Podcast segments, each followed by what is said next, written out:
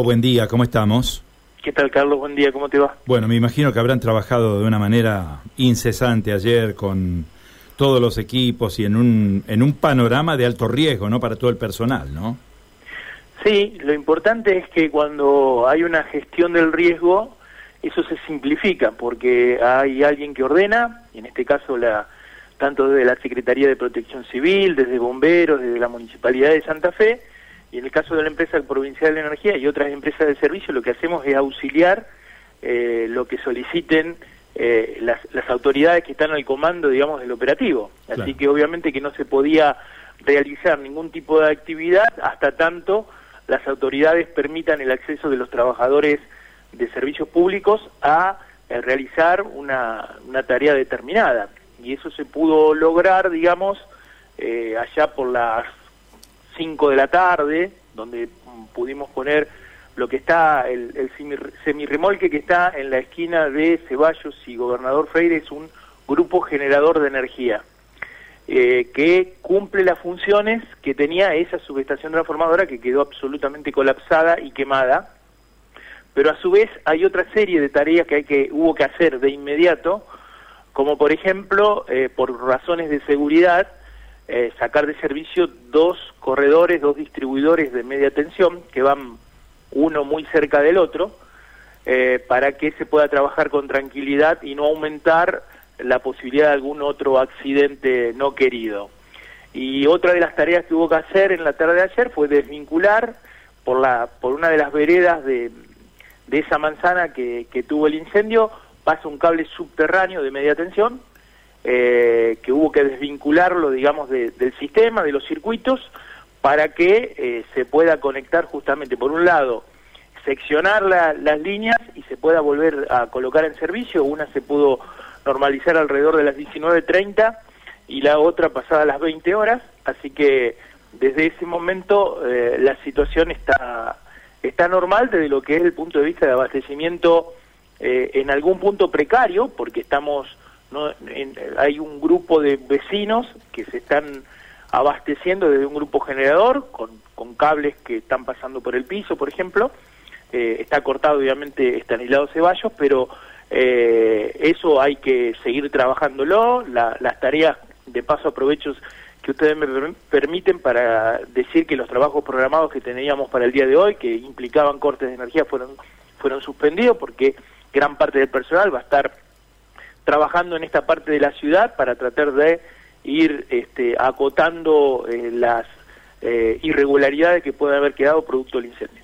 Claro. Bueno, acá entonces hay que destacar, por un lado, lo que fue la etapa preventiva, es decir, la interrupción del servicio con motivo del siniestro, y por el otro lado, la recuperación, es decir, la tarea que tuvo que emprender el personal después que, que se dio desde Defensa Civil la autorización para poder recuperar la, por un lado el servicio y ahora me imagino que vendrá también una inspección de todas las instalaciones como han quedado, ¿no? No, sí, por supuesto. Eh, y, ustedes seguramente habrán visto algunas imágenes, esa subestación transformadora que está en la esquina, que se quemó, obviamente hay que reconstruirla, eso eh, verificarán, inspeccionarán los, los técnicos y los ingenieros de la empresa cuál es la manera más conveniente eh, en el marco de, me imagino, las tareas que todavía se deben desarrollar por bastantes horas o días en ese predio, eh, ver de qué manera se puede ir volviendo a la normalidad, ¿no? Eh, Hugo, en orden al interés de los vecinos, fundamentalmente, ¿cuáles son las principales recomendaciones que hay que dar en esta hora para todos aquellos que estaban en la periferia, en la zona periférica del siniestro? No, lo principal, calculo que yo también que la gente de gestión de riesgo lo debe decir, si no hay necesidad de estar en la zona, eh, porque están trabajando eh, agentes de distintos organismos, tanto de bomberos, de municipalidad, de protección civil, de la empresa de energía, de ASA. Este, si no hay necesidad de estar en la vida pública, lo que ayuda al vecino es estando este, en su casa. Este, así permite la libre circulación de las personas que realmente están trabajando en la zona. Bien. En cuanto al servicio, se encuentra prácticamente normalizado ya. Sí, sí, en esa zona está normalizado. Obviamente, en el marco de eh, el reemplazo de las instalaciones por un grupo generador. Claro, estamos con una situación de emergencia a la cual hay que atenderla, ¿no? Pero en un contexto de ola de calor que también hay que decirlo eh, acota las posibilidades de maniobra de transferir carga de un lugar a otro, o sea, eh, en, un día común uno puede hacer cualquier tipo de maniobra y la gente prácticamente no lo percibe, pero cuando tenemos altas demandas, inclusive estamos ingresando a una semana eh, muy, muy demandante en lo que es eh, abastecimiento de energía, seguramente hasta el miércoles próximo por lo menos, este, el margen de maniobra se acota en cuanto a las operaciones que se pueden realizar. Hugo, ¿qué cantidad de personal ha dispuesto la empresa provincial de la energía para atender esta situación allí, por lo menos in situ en el lugar?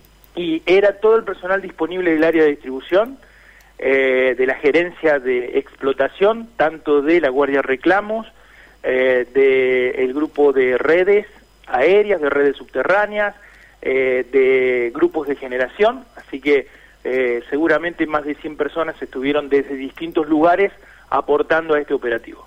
Muy bien. Nosotros este, agradecemos este detalle que es de singular interés para todos los vecinos, fundamentalmente, que son quienes han resultado afectados por este tremendo episodio de ayer. Y bueno, y vamos a quedar permanentemente en contacto por si se necesita algún mensaje de interés para todos ellos. ¿eh?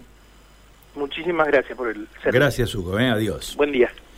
Hugo Seré es el responsable de Relaciones Institucionales de la empresa provincial de la energía.